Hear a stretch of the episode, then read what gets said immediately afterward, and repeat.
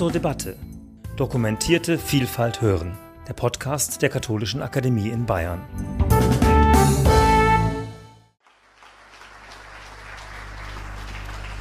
Schönen guten Abend, meine Damen und Herren. Das ist so ein zauberhafter Ort hier. Es ist schön, hier zu sein. Herzlichen Dank, Herr Schießel, für die Einladung und herzlichen Dank, Frau Dr. Mitscherlich, für die Idee. Weil das so ein toller Ort ist, hier fühle ich eine Verpflichtung. An so einem wunderbaren Ort will ich etwas wagen und brauche Ihr Wohlwollen dafür. Es könnte nämlich schiefgehen. Es könnte nicht reflektiert genug sein, viel zu naiv und ahnungslos in Fragen der Bildung. Einige Gedanken werden ihre freundliche Zustimmung finden, andere sie aber eher befremden. Aber gerade die bitte ich Sie mitzudenken. Sie können sicher sein, bei einem Philosophen, der spricht nicht ganz aus dem Bauch heraus. Der hat sich geraume Zeit etwas überlegt. Die Einladung kam ja nicht erst vorgestern. Es geht mir darum, nicht eine weitere ungünstige Diagnose zum Zustand des Schulwesens zu stellen sondern versuchsweise Antworten auf die Frage zu finden, wie könnte eine Schule aussehen, in der wirklich fürs Leben gelernt wird? Wie ist jungen Menschen mit Hilfe von Bildung die Befähigung zum Leben mitzugeben, die so viele heute entbehren? Das ist der Stand der Dinge von dem wir leider ausgehen müssen. Besuch in einer Schule. Ich bin eingeladen worden, gerade erst vor ein paar Monaten, mit Schülerinnen und Schülern einer zwölften Klasse zu sprechen, die auf dem Weg zum Abitur sind und aus freien Stücken Philosophie als Unterrichtsfach gewählt haben. Worüber wollen wir reden? Ist meine Frage. Tja, allgemeine Verlegenheit.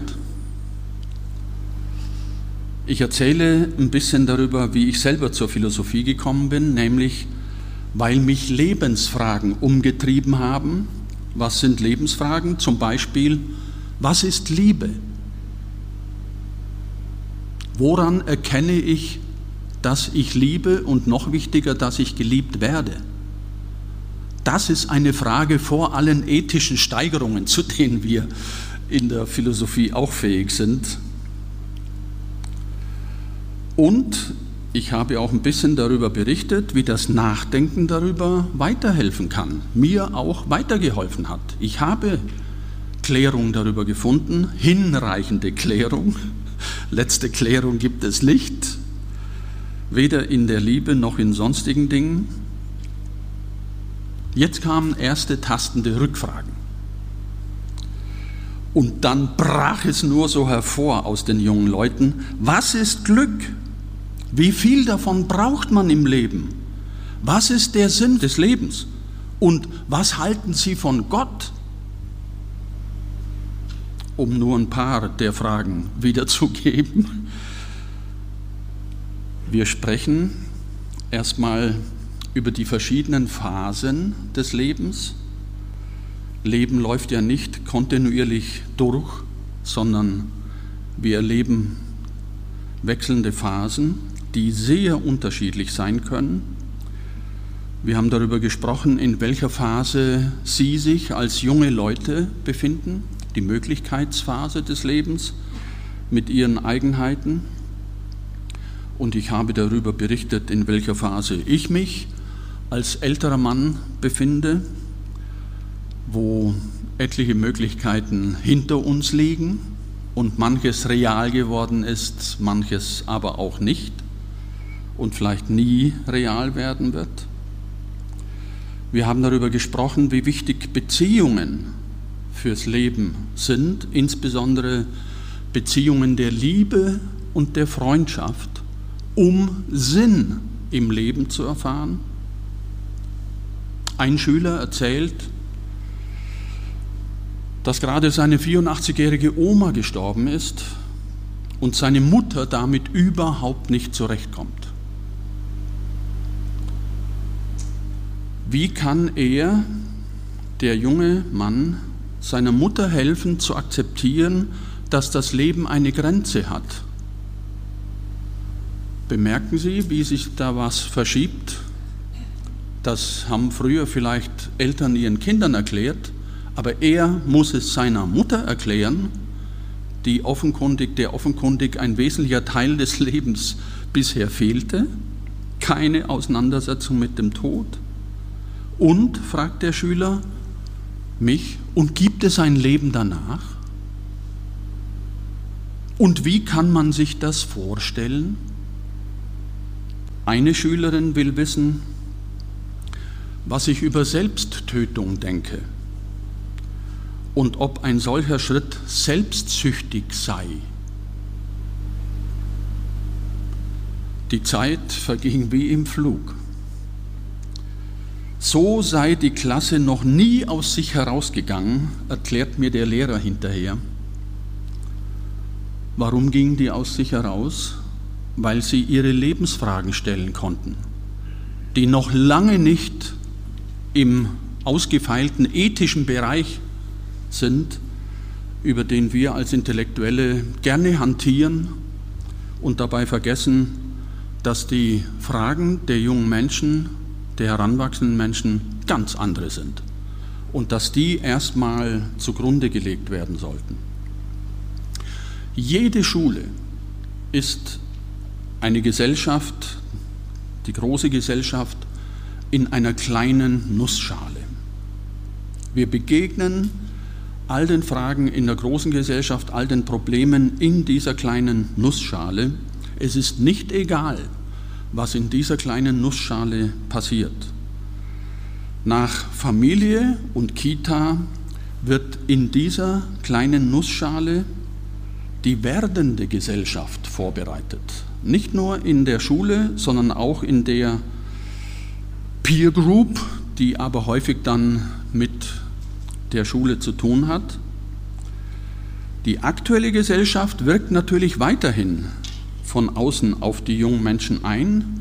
Heute primär über Medien, über soziale Medien, sekundär in dieser Altersstufe jedenfalls weiterhin in Gestalt der Eltern, der Großeltern, der Erziehenden und Lehrenden mit ihren Wertvorstellungen, Normen, Formen, Verhaltensweisen. Die Schüler beginnen jedoch ihrerseits jetzt die Gesellschaft zu prägen, indem sie mit ihren Erfahrungen, mit ihren Fragen, mit ihren Ideen und mit ihrem Umgang miteinander das Leben auf ihre Weise entdecken und neu erfinden. Sie entwickeln Vorlieben und Abneigungen, machen Gebrauch von neuen Techniken und folgen Stilvorstellungen, die vorzugsweise denen der Erwachsenenwelt komplett wieder zuwiderlaufen. Ich sage nur hängende Hosen und bauchfreie Tops.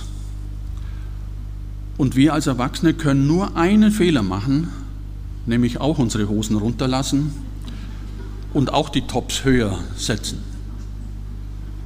Tun Sie das den Kindern nicht an sonst müssen die sich wieder was anderes einfallen lassen.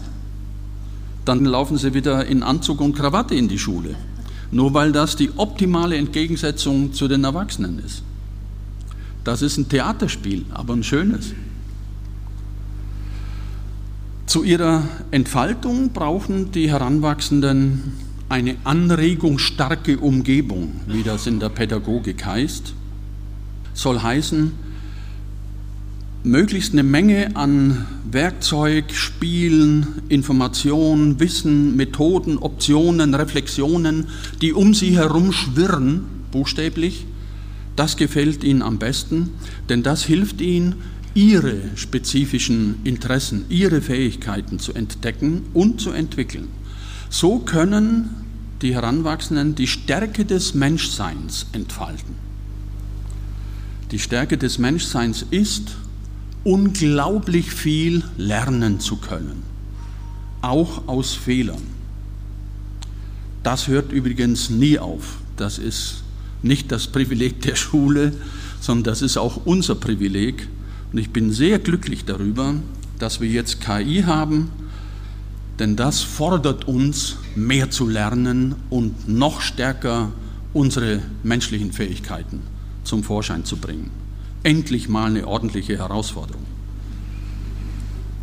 Unterstützt wird dieses Lernen in der Schule nur zum Teil von Lehrplänen, zum weitaus größeren Teil von der Persönlichkeit und dem Verhalten der Lehrenden und der Erziehenden. Es gibt drei Geheimnisse einer guten Erziehung, einer guten Bildung auch wenn das prinzipiell nicht dasselbe sein mag. In der Schule kommt das beides zusammen. Drei Geheimnisse. Es ist erstens die Person des Lehrenden, zweitens die Person des Lehrenden und drittens die Person des Lehrenden. Das ist keine subjektive Aussage, die einem Philosophen gerade mal eingefallen ist. Das ist das Ergebnis weltweiter Studien im Rahmen von PISA, die dieses eindeutige Ergebnis erbracht haben, egal wo auf der Welt. Es ist die Person des Lehrenden. Kann man sagen, aber die ist subjektiv. Ja, genau, das ist es. Ansonsten kann man ja einen Roboter dahinstellen, der ist objektiv. Den kann man dann auch programmieren, sodass auf der ganzen Welt das gleiche Bildungsprogramm durchgezogen wird.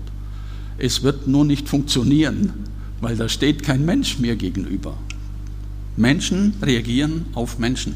Wenn Sie sich an Ihre Schule erinnern, die Sie mit großer Wahrscheinlichkeit durchlaufen haben, was ist Ihnen da besonders in Erinnerung geblieben?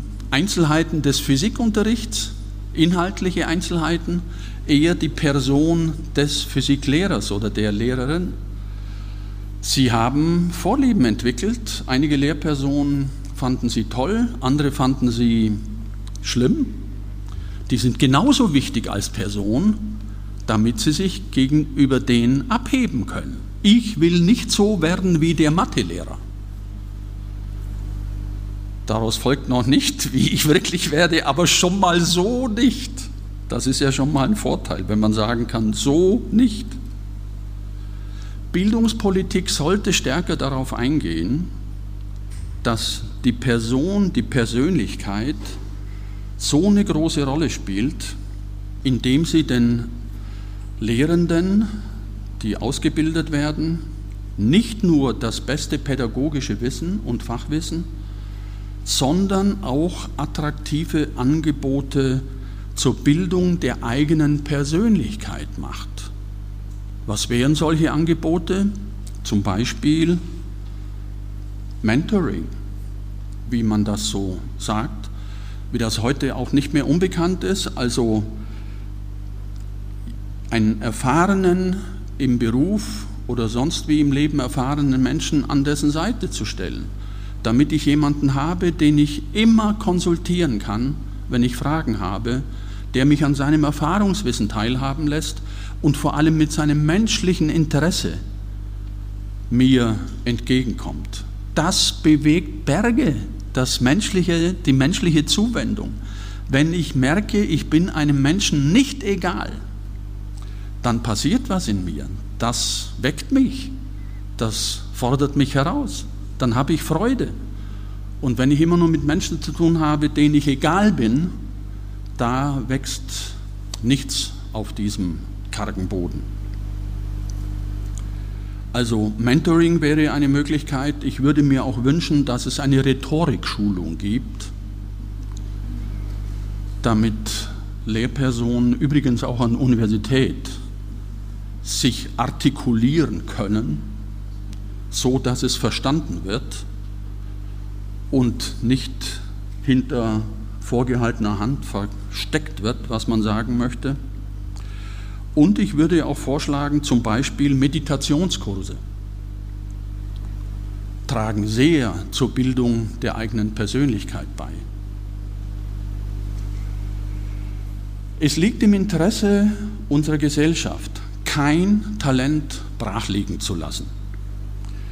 Die Fähigkeiten eines Ich zu fördern, nützt nicht nur diesem Ich, sondern es nützt der Gesellschaft. Die profitiert davon, dass alle ihre Potenziale freisetzen und damit zur Verbesserung der Gesellschaft beitragen. Eine Entwicklung zum Besseren ist immer dort möglich, wo Bildung ist.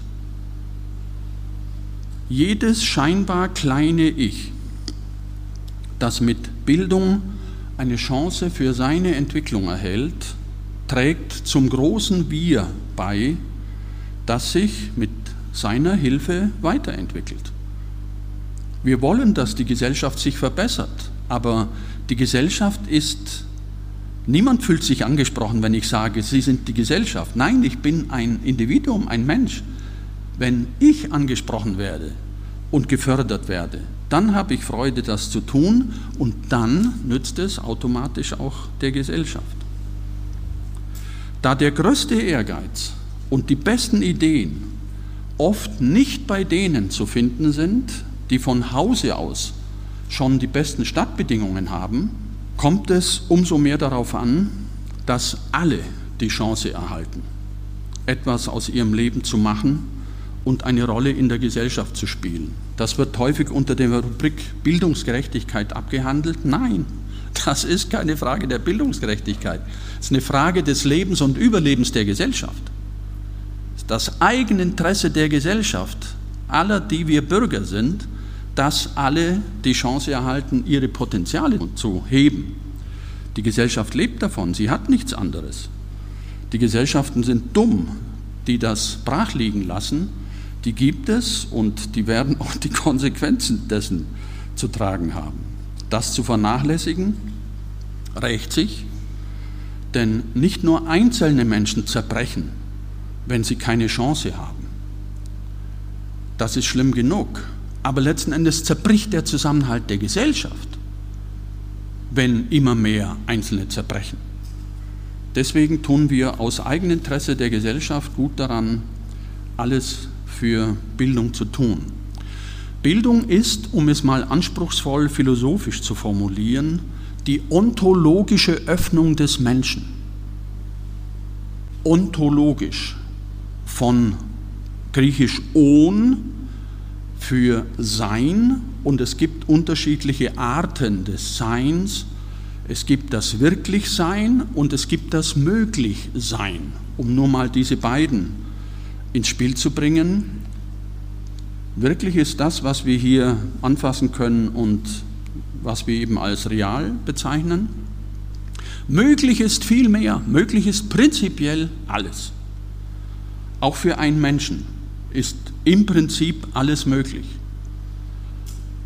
Bildung öffnet den Menschen für seine eigenen besten Möglichkeiten.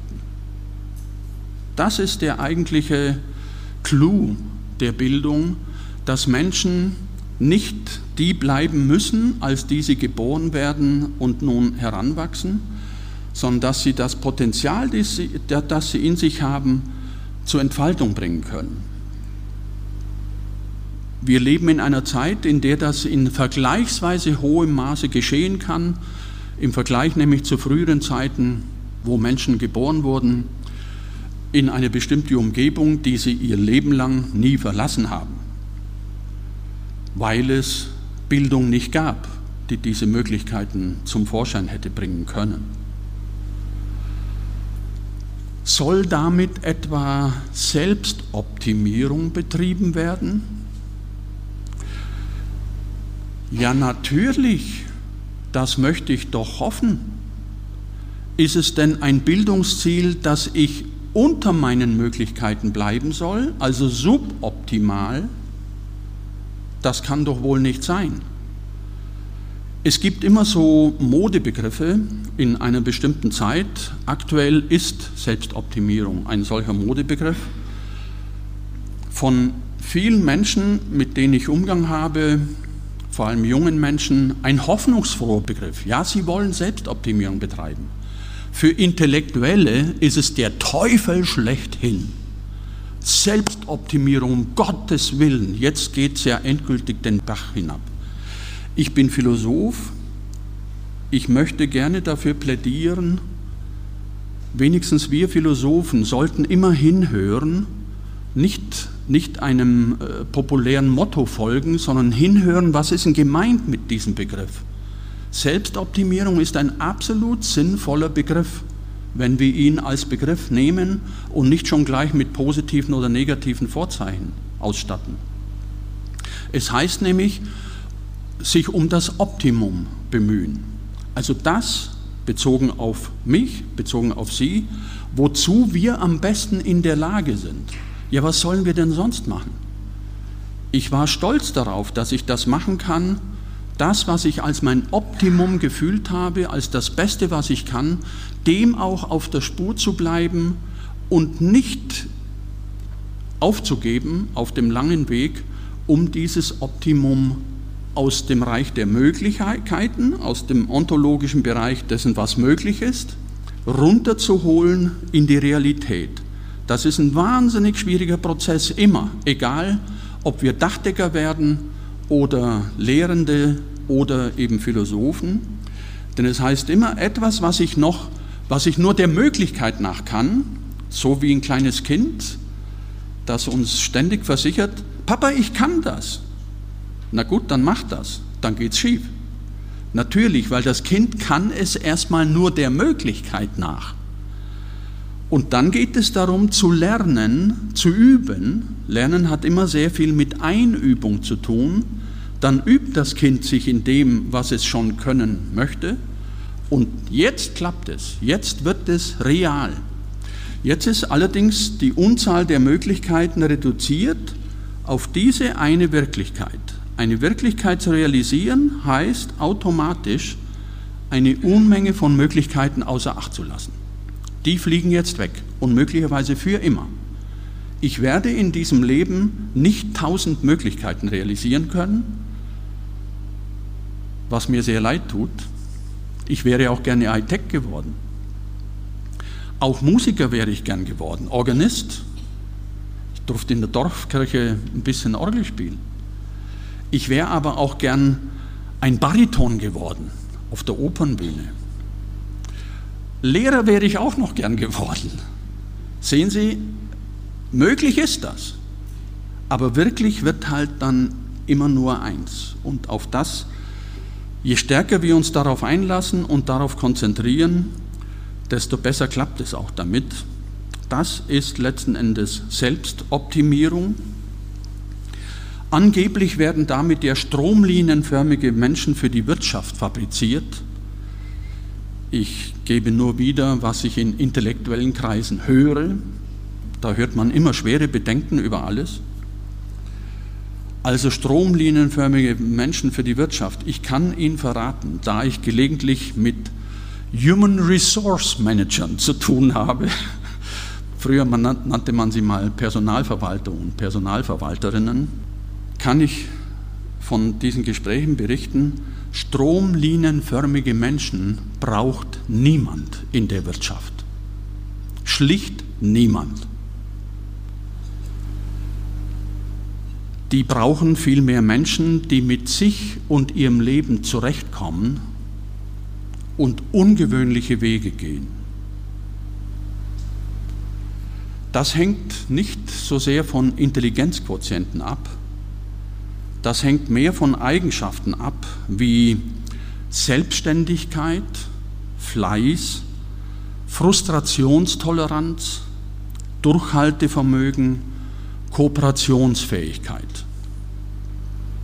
Das ist wiederum nicht auf dem Mist eines Philosophen gewachsen, sondern ich berufe mich hier auf die Dunedin Study, der Universität Otago im neuseeländischen Dunedin.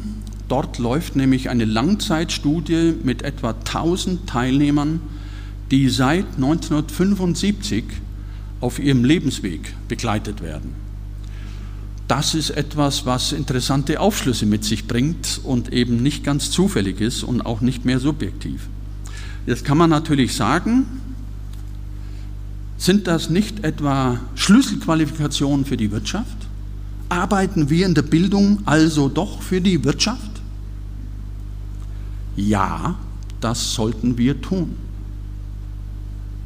Ist es denn schlimm, zu einer prosperierenden Wirtschaft beizutragen, von der unsere freie Gesellschaft ökonomisch lebt? Woher kommen denn die Gehälter, die zum Beispiel Lehrende und vor allem Hochschullehrende beziehen? Die fallen nicht vom Himmel. Ich bin sehr viel in osteuropäischen Ländern unterwegs. Ich kann Ihnen sagen, von den Gehältern, die hier normal sind, die natürlich zu niedrig sind, immer.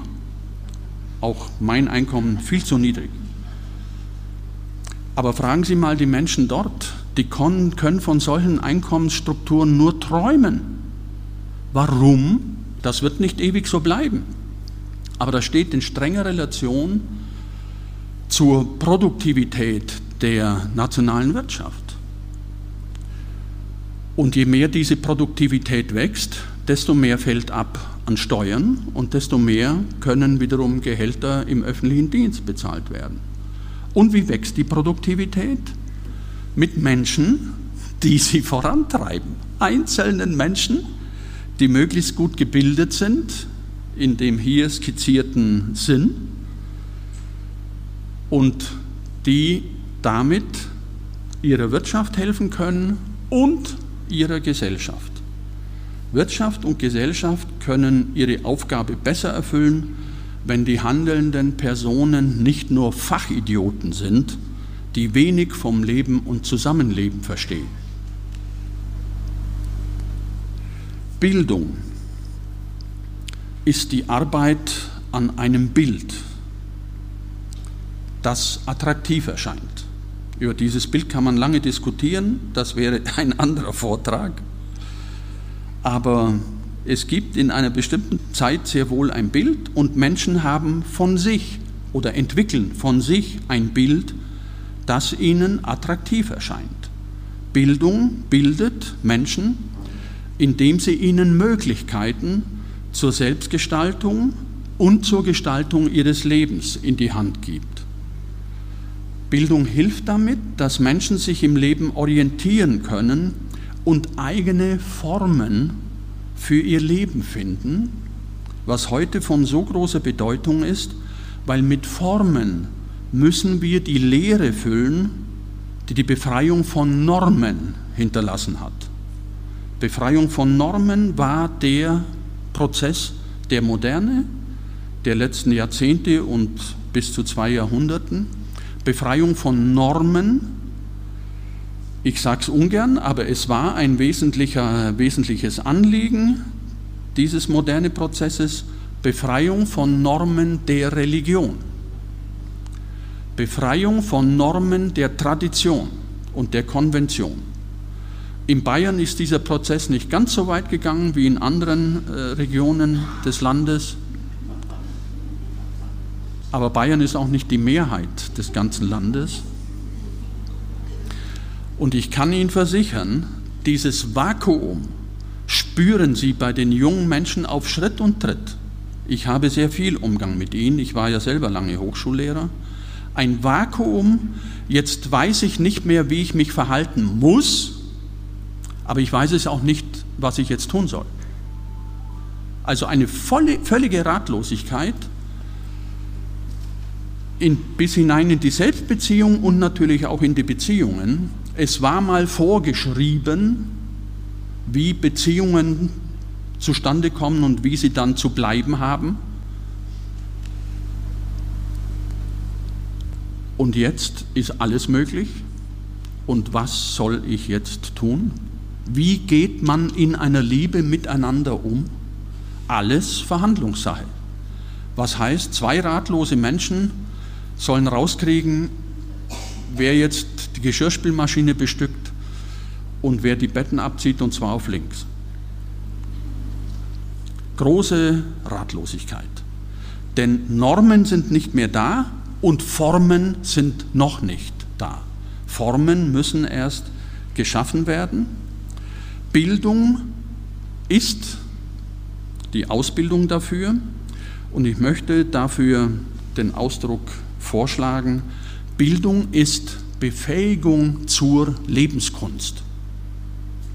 Dazu mit dem eigenen Leben umgehen zu können. Zur bewussten eigenen Lebensführung, die zum Gedeihen der Gesellschaft und horribile dictu und der Wirtschaft beiträgt. Die wiederum die Basis für das eigene Leben gewährleisten. Wir halten das alle für selbstverständlich, dass meine Kinder mit 18 oder mit 20 aus der Wohnung sind und eine eigene Wohnung mieten konnten. Tja, und wie war das für mich, als ich in dem Alter war? Undenkbar. Woher hätte ich denn das Geld haben sollen? Soll heißen, das muss ja erstmal erarbeitet werden. Das ist, was wir der Wirtschaft verdanken, zu der wir beitragen, von der wir wiederum profitieren. Freie Gesellschaft gibt es nicht mit einer Wirtschaft, die da niederliegt.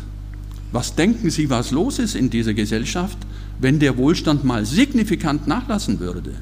Hauen und Stechen wären die Folge. Wir halten leider solche Zusammenhänge nicht immer im Blick, schon gar nicht unter Intellektuellen, die wir meist mit ganz anderen ausgefeilten Fragestellungen befasst sind. Wichtig für diese Befähigung zur Lebenskunst wäre nun ein Schulfach, in dem die Lebensfragen erörtert werden können, die sich den Heranwachsenden stellen, wie sie sie mir eingangs gestellt haben. Es ist eigentlich wurscht, wie das Schulfach genannt wird. Das kann meinetwegen Philosophieren mit Kindern heißen. Alle die Schulfächer, die ich jetzt nenne, die gibt es schon, aber in unterschiedlichen Regionen. Philosophieren mit Kindern gibt es. Lebensgestaltung heißt das Schulfach in Brandenburg. Lebenskunde heißt das Schulfach in Berlin. Ethik, sehr verbreitetes Schulfach. Religion nach wie vor auch. Philosophie in Nordrhein-Westfalen Pflichtfach. Und Glück in Baden-Württemberg eine ganz neue Errungenschaft. Kann man sich das vorstellen? Baden-Württemberg und Glück?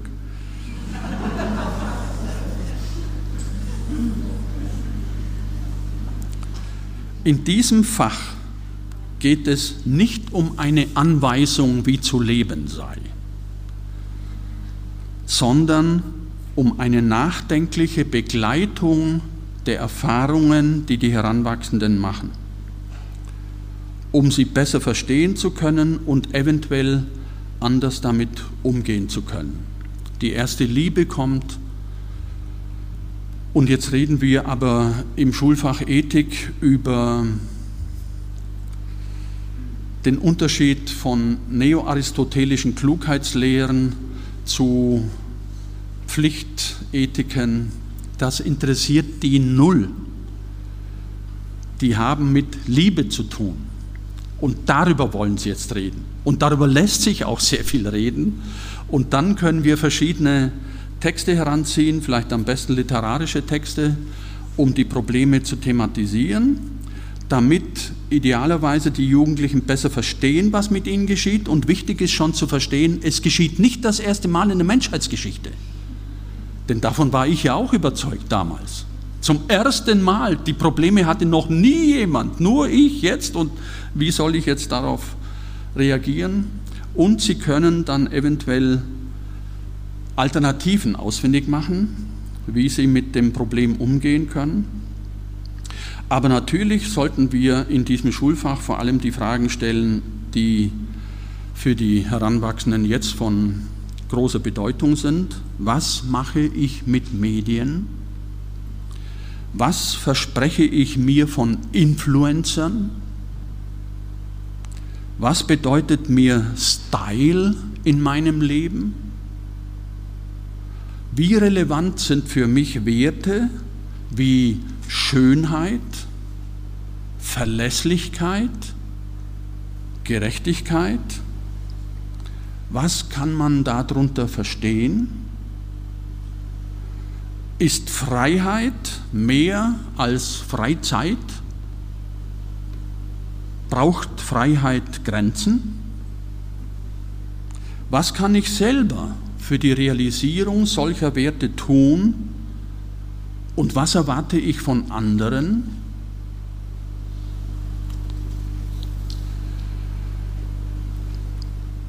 Ein Begriff dafür kann heißen Lebenskunstbildung. Der Begriff stammt nicht von mir, der stammt vom Theologen Peter Bubmann, der an der Universität Erlangen lehrt und sich seit 2009 mit dieser Frage beschäftigt. Die Lebenskunstbildung greift das zentrale Problem unserer Zeit auf. Und das ist die Frage nach Sinn. Von der Fragen sind, ich möchte sagen, alle jungen Menschen umgetrieben und ziemlich viele erwachsene Menschen. Und nicht nur die Frage aufzuwerfen, sondern mögliche Antworten zu entwerfen. Auf allen vier Ebenen, die dafür von Bedeutung sind. Die Frage nach Sinn kennt vier Ebenen, die sinnliche Ebene, die seelische Ebene, die geistige Ebene und die transzendente Ebene. In der Vermittlung natürlich immer abgestimmt auf die jeweilige Altersstufe, aber zum Beispiel ein Thema wie Berührung eignet sich bestens dafür, die verschiedenen Ebenen in Gedankenspielen zu erschließen, sich Wissen darüber anzueignen und mit Übungen zur Praxis umzugehen. Berührungsübungen, ja, natürlich. Streichel mal. Äh, äh, erst mal fragen, darf ich deine Hand streicheln? Und dann also Nebenmann oder Nebenfrau mal die Hand streicheln, über die Wange streichen, dann vielleicht mal erst mal fragen, aber dann in den Arm nehmen, wechselseitig und dann mal darüber berichten, macht das was mit mir? Lässt mich das kalt? Oder rührt das in mir etwas auf? Überträgt sich da Wärme in mich? Berührung ist eine elementare menschliche Erfahrung, die mit dem Tastsinn zu tun hat. Die ganze sinnliche Ebene, die so viel Sinn fürs Leben vermittelt hat erstmal mit der Sinnlichkeit, mit unseren Sinnen zu tun, die wiederzuerwecken heute von so großer Bedeutung ist, weil unsere Sinne unter dem Einfluss moderner Medien verkümmern. Wir haben Bildschirme vor uns, untertags natürlich den Handybildschirm oder den Arbeitsbildschirm, abends dann den Fernsehbildschirm aber das ist nicht die Beschäftigung des Sinns des Sehens. Es gibt viel mehr zu sehen in der Welt als das, was auf einem Bildschirm ist. Wir müssten eben nur rumgucken, über den Bildschirm rausgucken, unten dahinter auch gucken, was ist hinter dem Bildschirm, weil alles, was wesentlich ist auf dem Bildschirm, das ist hinter dem Bildschirm. Leider können wir das aber nicht wirklich sehen. Das ist dann andere Stufe der Bildung. Spielend leben zu lernen heißt, die Sinne zu üben. Außer dem Tastsinn, Berührung, auch das Berühren und berührt werden durch Blicke, uns mal Blicke zuzuwerfen und unterschiedliche Blicke und dann mal zu merken, was macht das für einen Unterschied, wenn ich einen Zornesblick schmettere oder wenn ich einen liebevollen Blick jemandem entgegenbringe. Sie werden das nicht glauben, aber das brauchen junge Leute, diese Ausbildung, denn das versteht sich alles nicht mehr von selbst. Hörerlebnisse Gerüche, Geschmackseindrücke, damit geht eine Ausbildung der Genussfähigkeit einher. Viele haben ja die Lebenskunst sowieso im Verdacht, zum Genießen des Lebens beizutragen. Richtig geraten. Darum geht es, zum Genießen des Lebens beizutragen. Und wenn wir da durch sind, wenn wir das gelernt haben, mit viel Übung, dann zu lernen, das ist nur die eine Seite der Lebenskunst. Die andere Seite der Lebenskunst ist, mit den ungenießbaren Seiten des Lebens zurechtzukommen, die wir nicht ausschalten können. Menschen können verletzt werden, Menschen können, Leben kann misslingen, deswegen bin ich so skeptisch gegenüber dem Begriff des gelingenden Lebens, tut mir leid. Er erzieht Menschen dazu, als könne das Leben pauschal immer gelingen. Nein, im Ausnahmefall vielleicht. Aber in Wirklichkeit nicht ein einziges Leben ist ein einziges Gelingen. Und was mache ich denn, wenn es nicht gelingt? Das ist die andere Seite der Lebenskunst, damit zurechtzukommen, dass etwas nicht gelingt. Und das kann ich umso besser bewältigen, wenn ich die genussvollen Seiten des Lebens kenne, mit denen ich immer neue Freude am Leben finden kann, auch wenn es noch so schlimme Dinge zu bewältigen gibt. Wofür bin ich eigentlich da? fragen sich viele junge Menschen. Sie sich vielleicht auch? Und die Antwort ist einfach. Zu einem guten Teil bist du dazu da, dich des Lebens zu freuen. Auch wenn das nicht ständig möglich ist. Sinnlicher Sinn. Sehr viel seelischer Sinn. So können wir in der Lebenskunstbildung weiter transportieren sehr viel seelischer Sinn resultiert aus Beziehungen. Beziehungen geben Menschen unendlich viel Sinn.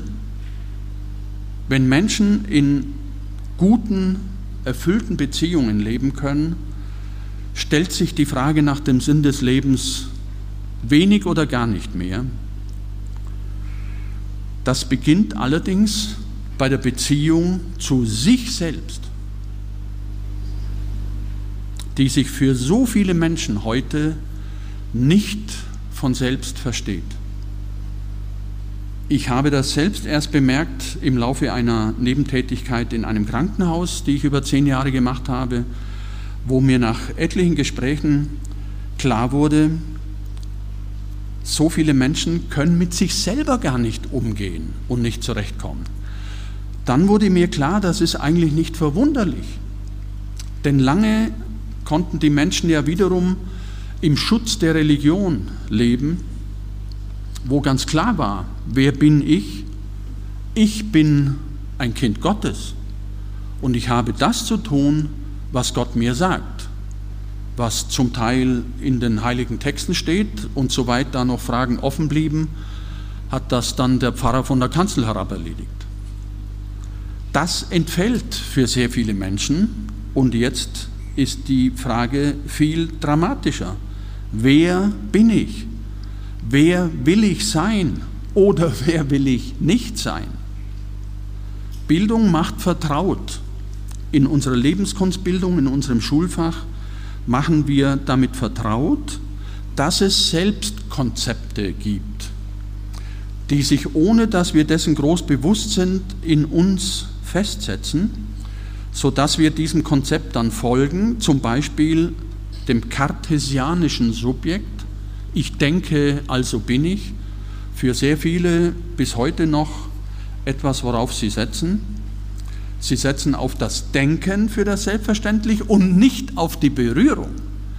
Der Satz müsste richtiger heißen, ich berühre und werde berührt, also bin ich. Und dann kann ich auch noch denken. So rum wird ein Schuh daraus. Nicht das Denken fängt an, sondern die Berührung kommt zuallererst.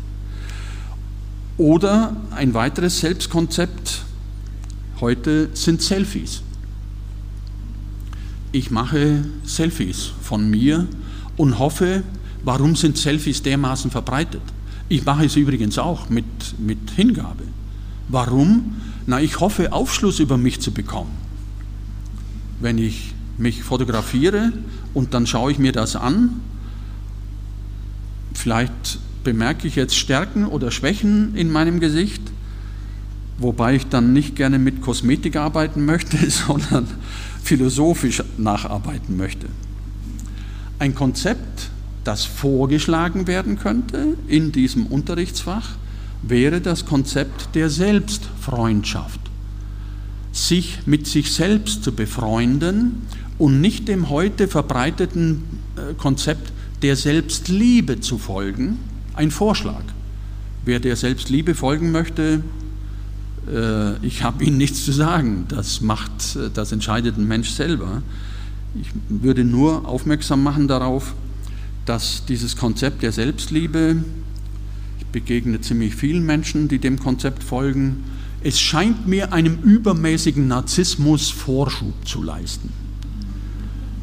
Vielleicht irre ich mich, aber es scheint mir so. Bei der Selbstfreundschaft ist diese Gefahr eher nicht da, weil in der Freundschaft gehen wir offen und ehrlich miteinander um und folgen nicht einem Ideal, von dessen Nichterfüllung wir dann enttäuscht sind. Zu thematisieren sind ebenfalls in Bezug auf das Seelische die Ängste, die vor allem junge Menschen belasten, die Unsicherheiten, die sie heute im Übermaß belasten, wo wir aber vielleicht in so einem Unterrichtsfach zur Sprache bringen können, grundsätzlich ist menschliches Leben unsicher. Es ist nicht so, dass Sicherheit die Basis des menschlichen Lebens ist.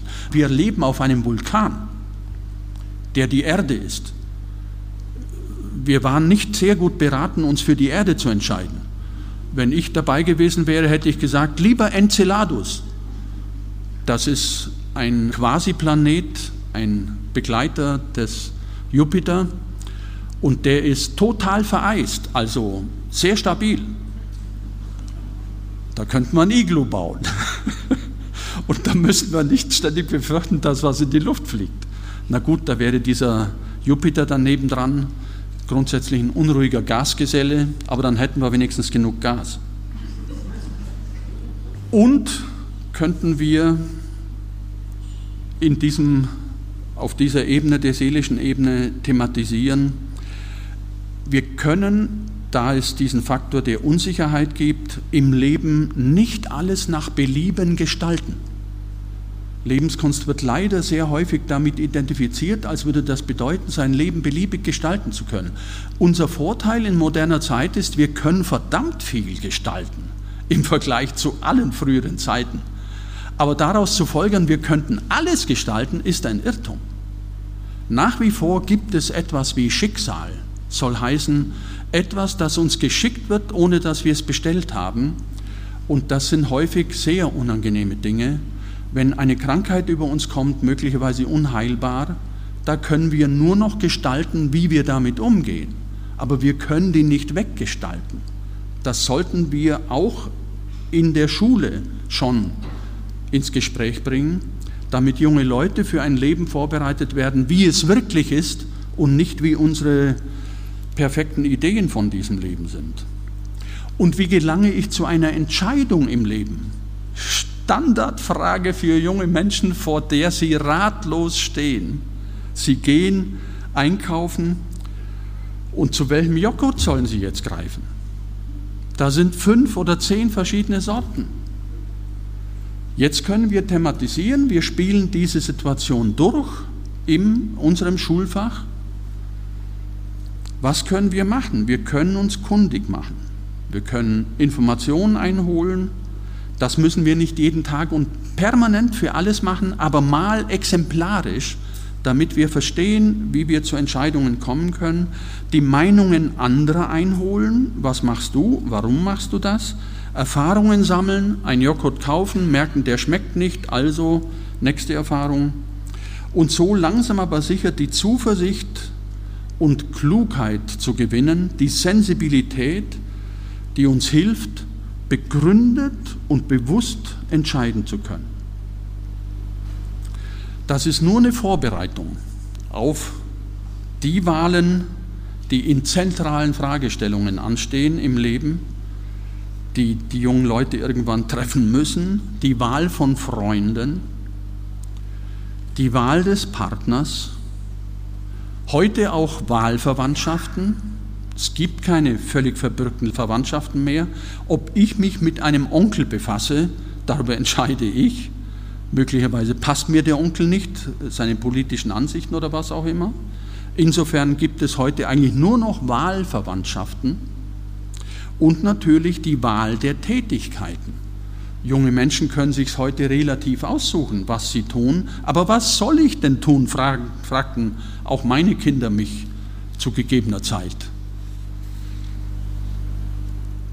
Und wie gehe ich vor, wenn ich mich zwischen Werten entscheiden muss? Das ist eine Situation, die wir im Ethikunterricht viel zu wenig besprechen. Es gibt Werte, die ich für gleichwertig halte, aber in einer Lebenssituation muss ich halt eine Entscheidung treffen. Da ist der Wert der Freiheit von vielen modernen Menschen höchst angesehen, aber da ist auch der Wert der Bindung, eine verlässliche Bindung zu einem anderen Menschen zu haben, möglichst eine Liebesbindung oder wenigstens Freundschaftsbindung. Und jetzt kommt es zum Schwur, Freiheit oder Bindung. Bleibe ich bei diesem Menschen oder gehe ich? Ich muss diese Entscheidung treffen. Und wie mache ich das? Das können wir in diesem Unterricht durchspielen, ohne dass es schon ernst ist. Da haben alle was dazu zu sagen. Was spricht dafür, was spricht dagegen, was machst du, was machst du?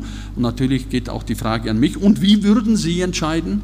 Ich kann dann immerhin sagen, nicht nur wie ich entscheiden würde, konjunktiv, sondern wie ich wirklich entschieden habe in einer solchen Situation.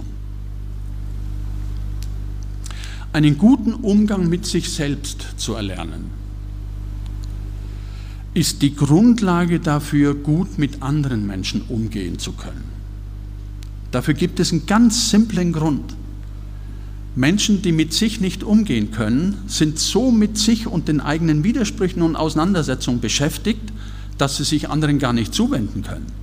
Die haben ja gar nicht die Kraft dafür, für andere da zu sein. Während jemand, der sich im Inneren mit sich klarer wird, der kann sich nach außen wenden und kann auch für andere da sein mit voller Freude und nicht nur aus ethischer Pflicht, weil man für andere da sein muss.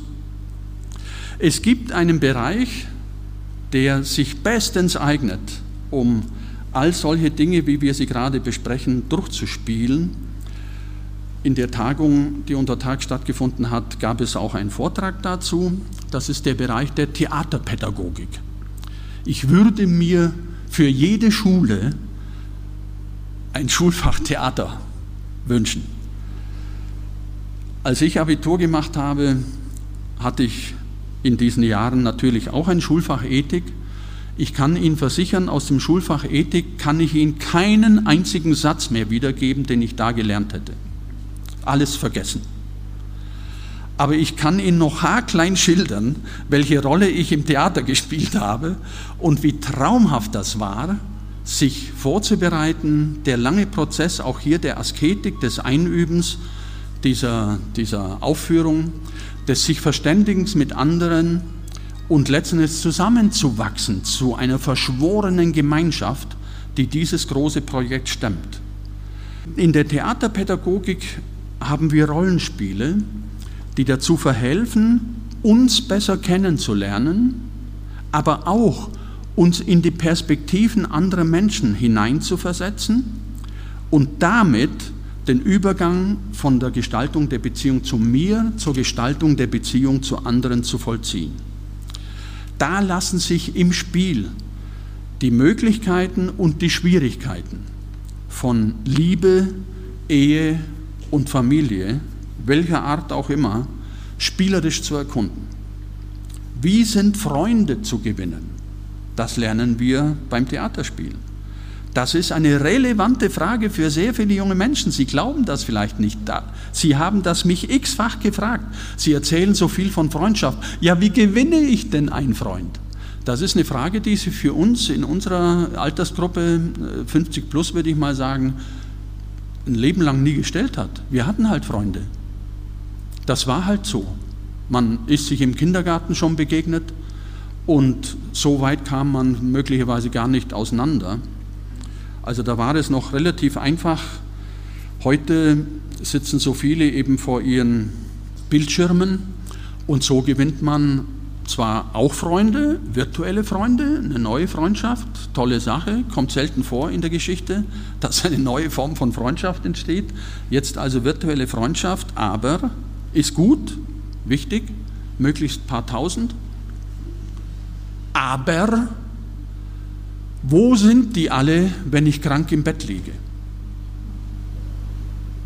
Da zählt nur der Freund, der analog ist, und jetzt wirklich da ist, mein Händchen hält, meine Stirn fühlt, mir ein Medikament holt und so weiter. Wir werden lernen in diesem Schulfach, dass es Umgangsformen gibt. Nachdem Normen verschwunden sind, brauchen wir Formen und das heißt eben auch Umgangsformen miteinander.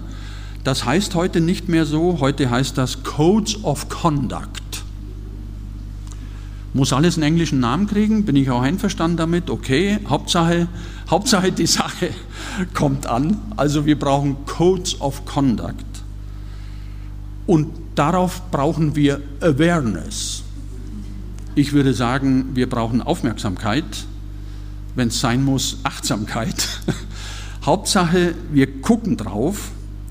Auf dem Weg von Rollenspielen können wir lernen, welche Werte solche Formen, solchen Formen innewohnen. Zum Beispiel der Wert des Respekts vor anderen Menschen. So eine simple kleine Sache wie dem Nachkommenden die Tür aufzuhalten. Ich respektiere, dass da noch ein Mensch hinter mir ist und diese kleine Geste gönne ich ihm. Ist es Ihnen schon mal passiert, dass der Vordermann oder Vorderfrau durchging und die Tür knallt? Wie fühlt man sich da? nicht mehr in Gesellschaft.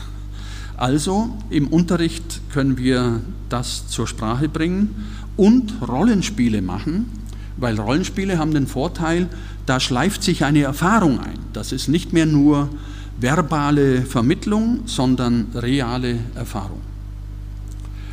Jetzt haben wir noch die geistige Ebene, um Sinn zu gewinnen und in unserem Schulfach Lebenskunst oder wie auch immer es heißen mag, etwas Entsprechendes zu vermitteln. Die geistige Ebene geht es um unsere Gedanken und um Wissen. Bildung hat natürlich sehr viel mit Wissensvermittlung zu tun. Warum ist Wissen wichtig?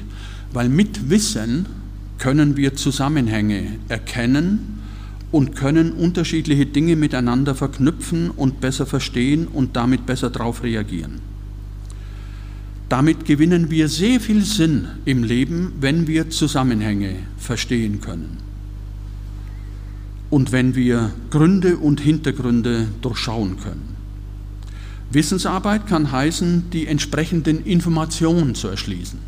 Da können wir jetzt unsere Geräte rausholen und können gucken, wie wir hier Informationen erschließen und können dann langsam aber sicher lernen, welche Quellen sind diejenigen, die ich nutzen kann, relativ bedenkenlos, und welche, von welchen lasse ich besser die Finger. Das meiste im Leben lehrt die Erfahrung, aber mit dem erworbenen Wissen ist eine Erfahrung besser zu verstehen.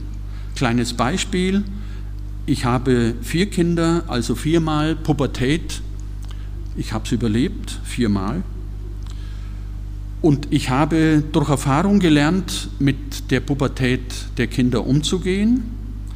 Aber meine Frau hat mir zu gegebener Zeit empfohlen, besuch mal einen Kurs Neurobiologie der Pubertät. Das war die Offenbarung. Jetzt konnte ich meine Erfahrung verstehen. Was geschieht in der Pubertät? Da geschieht nämlich etwas in einem kleinen Bereich hier oben hinter der Stirn präfrontaler Kortex, der ist da irgendwie noch nicht in Funktion, sagen wir mal so. Und daraus resultieren dann eine Menge Dinge, die exakt mit dem übereinstimmen, was real zu erfahren ist. Von da an können Sie aufhören, den Heranwachsenden irgendwelche Vorwürfe zu machen. Sie müssen denen auch nicht sagen, ich verstehe dich, weil das wollen Sie in der Zeit gar nicht hören. Sagen Sie lieber, ich verstehe dich nicht, aber wir bleiben trotzdem Freunde. Also Erfahrungen einerseits und Wissen miteinander in Verbindung zu bringen. Alle Wissensfächer in der Schule tragen zum Verständnis des Lebens bei. Sie sollten aber auch so vermittelt werden. Alle Wissensfächer soll heißen, auch die Geschichte, auch die Naturwissenschaften, auch Mathematik, Physik, Chemie, alles das ist Wissen fürs Leben, aber die Lehrenden müssten sich der Notwendigkeit unterziehen, das auch so zu vermitteln. Wenn ich weiß, was ich mit Mathematik anfangen kann, konkret im Leben auf den Marktplatz zu gehen und einzukaufen, ohne meinen Taschenrechner zu benutzen, beispielsweise, um eine Größenordnung einer Summe abschätzen zu können, das wäre wünschenswert damit wir auch das Wissen der Biologie so verstehen. Wir können Leben besser verstehen mit biologischem Wissen und insbesondere ökologischem Wissen. Und ich kann mehr Welt entdecken und zugleich mein Ich, in meinem Ich mehr Aspekte entdecken mit mehr Sprachen. Spracherwerb ist nicht einfach was Äußerliches. Spracherwerb erschließt eine ganze Welt, jede Sprache eine neue Welt. Alle, die mehrere Sprachen sprechen, wissen das. Und noch dazu, jede Sprache ein neuer Aspekt in mir. Ich bin ein anderer, wenn ich Französisch spreche. Da geht mir was anderes über die Zunge, da werden auch andere Muskeln aktiviert. Und ich möchte doch, obwohl das hier in Bayern gar nicht nötig ist, eine Lanze für die alte Sprache Latein brechen. Warum lernen wir Latein? fragen mich die jungen Leute. Völlig sinnlose alte Sprache. Erstens, aber das weißt du erst, wenn du Latein gelernt hast, ziemlich viel in unserer Sprache kommt aus dem Lateinischen. Du kannst also unsere Sprache besser verstehen. Aber das Wertvollste, des Latein besteht darin, dass du in einer anderen Zeit zu leben beginnst, die 2000 Jahre zurückliegt. Und aus dieser Distanz kannst du jetzt die Gegenwart betrachten. Und dann bist du nicht mehr eingesperrt in der engen Zeit der Gegenwart. Denn das ist ein Riesenproblem für sehr viele Menschen und vor allem junge Menschen. Sie kennen nur hier und jetzt. Aber das Leben ist viel umfangreicher und erst von weit außen können wir beurteilen, was in diesem Hier und Jetzt neu ist, wirklich neu ist und was ganz, ganz alt ist. Im alten Griechischen gibt es einen Ausdruck, der heißt Polypragmosyne. Wissen Sie, was das heißt? Vielbeschäftigtheit. Ein Problem der Menschen vor 2500 Jahren. Aha. Und worüber klagen wir heute? Also nichts Neues unter der Sonne können wir gelassener betrachten. Wichtiger als das Wissen ist letztlich das Lebenwissen.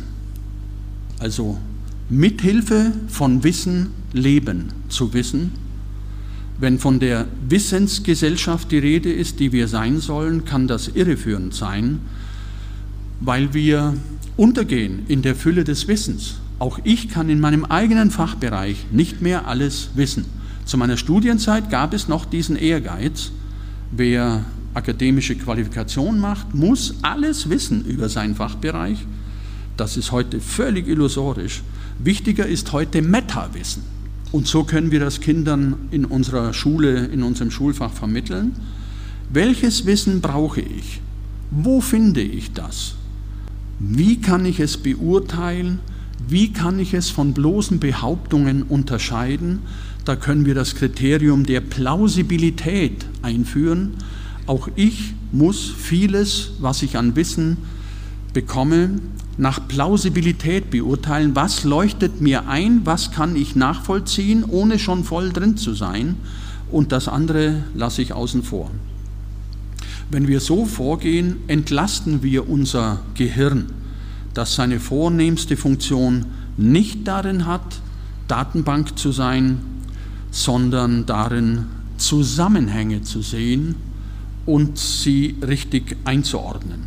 Das ist auch bekannt als die Kunst der Deutung. philosophisch gesagt Hermeneutik.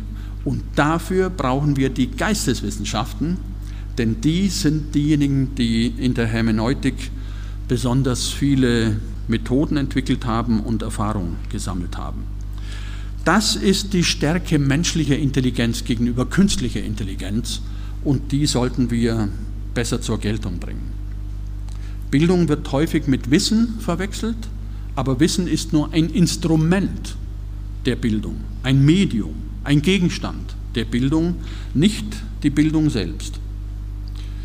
Ein eigenes Fach in der Schule der Lebenskunst, außer dem Fach Lebenskunst oder Ethik oder wie auch immer wir es nennen, ein eigenes Fach, das ich mir wünschen würde, heißt Technik und Wirtschaft. Soweit Teile davon nicht ohnehin schon hier und da in Lehrplänen vorgesehen sind. Dieses Fach soll dafür da sein, sowohl analoge als auch digitale Fertigkeiten auszubilden, also handwerkliche Fähigkeiten. Wie kann ich Holz bearbeiten beispielsweise? Oder mit Elektrizität und vor allem Elektronik umzugehen. Podcasts zu basteln, Videoclips zu schneiden, mit ChatGPT zu experimentieren und zu merken, das Teil ist strunzdumm von wegen Intelligenz. Da ist null Intelligenz dahinter. Das ist im Grunde eine Autovervollständigung. Mehr, mehr ist da nicht.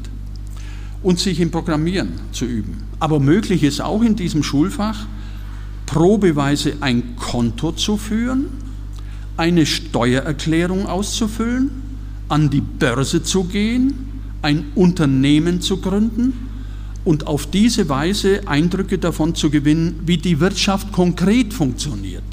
Denn darüber haben Intellektuelle völlig abstruse Vorstellungen, weil sie nie drin sind in diesem Bereich.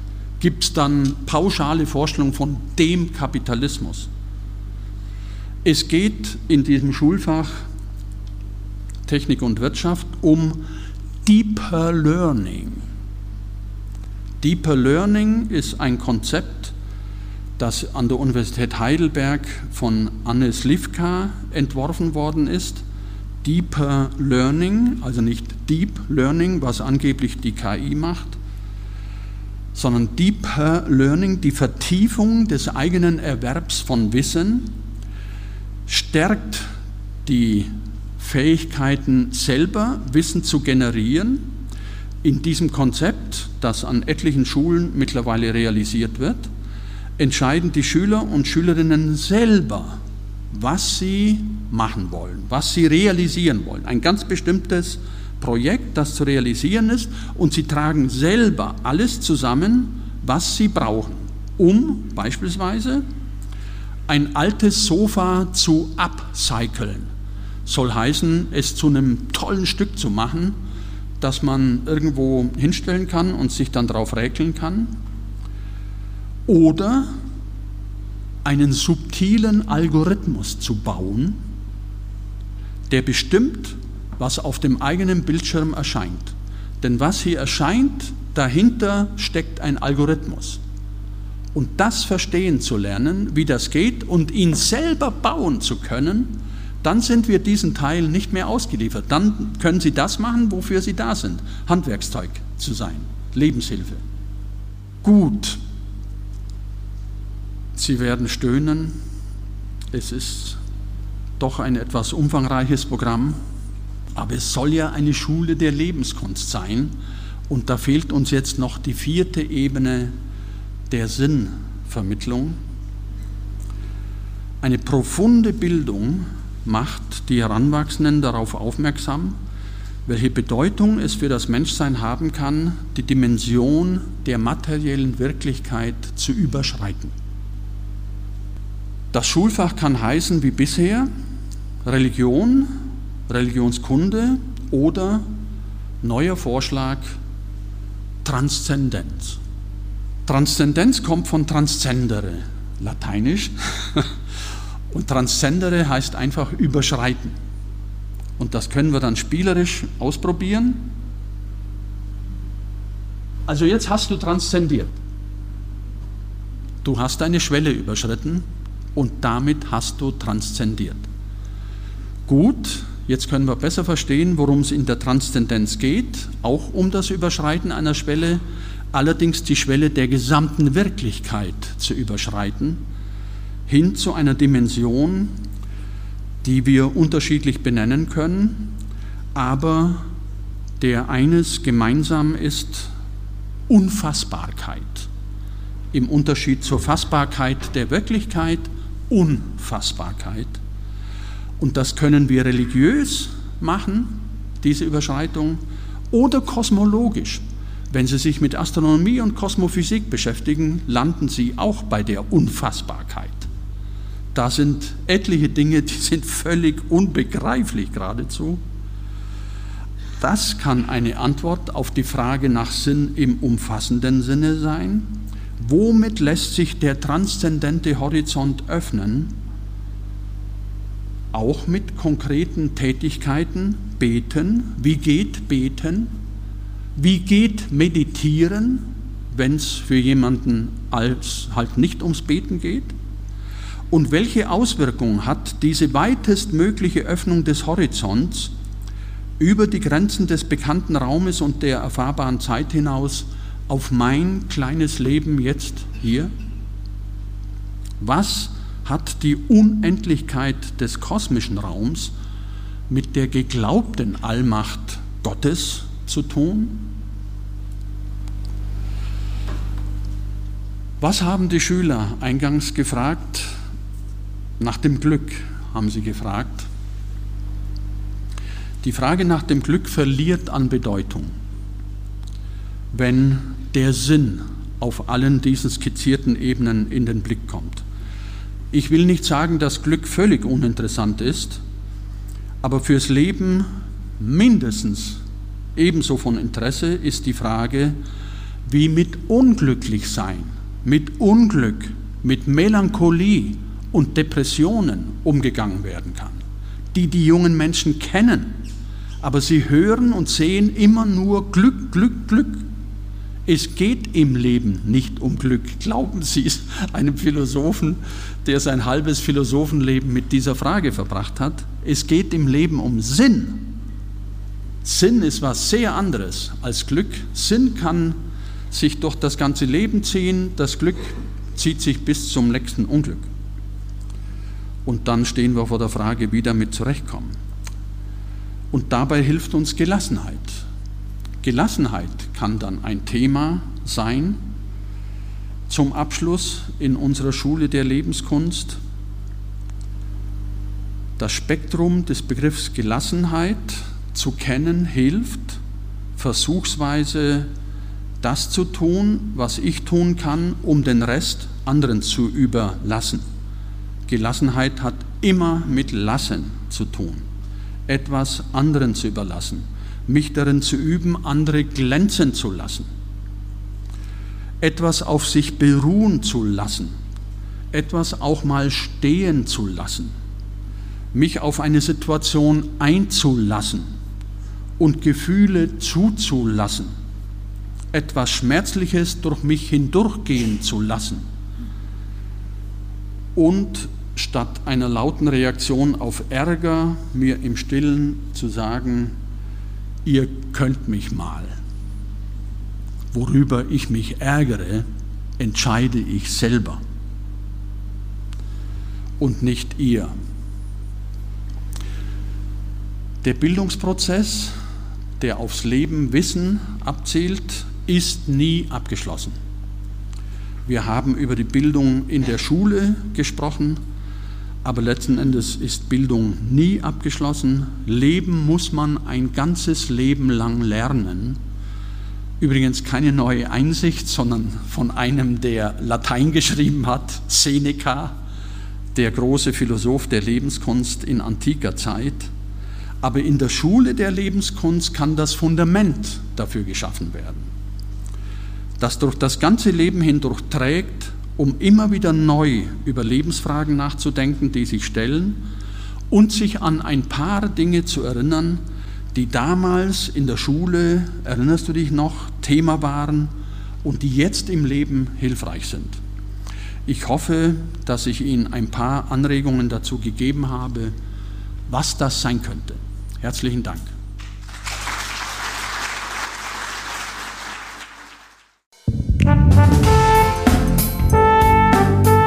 Sie hörten zur Debatte Dokumentierte Vielfalt hören, der Podcast der Katholischen Akademie in Bayern.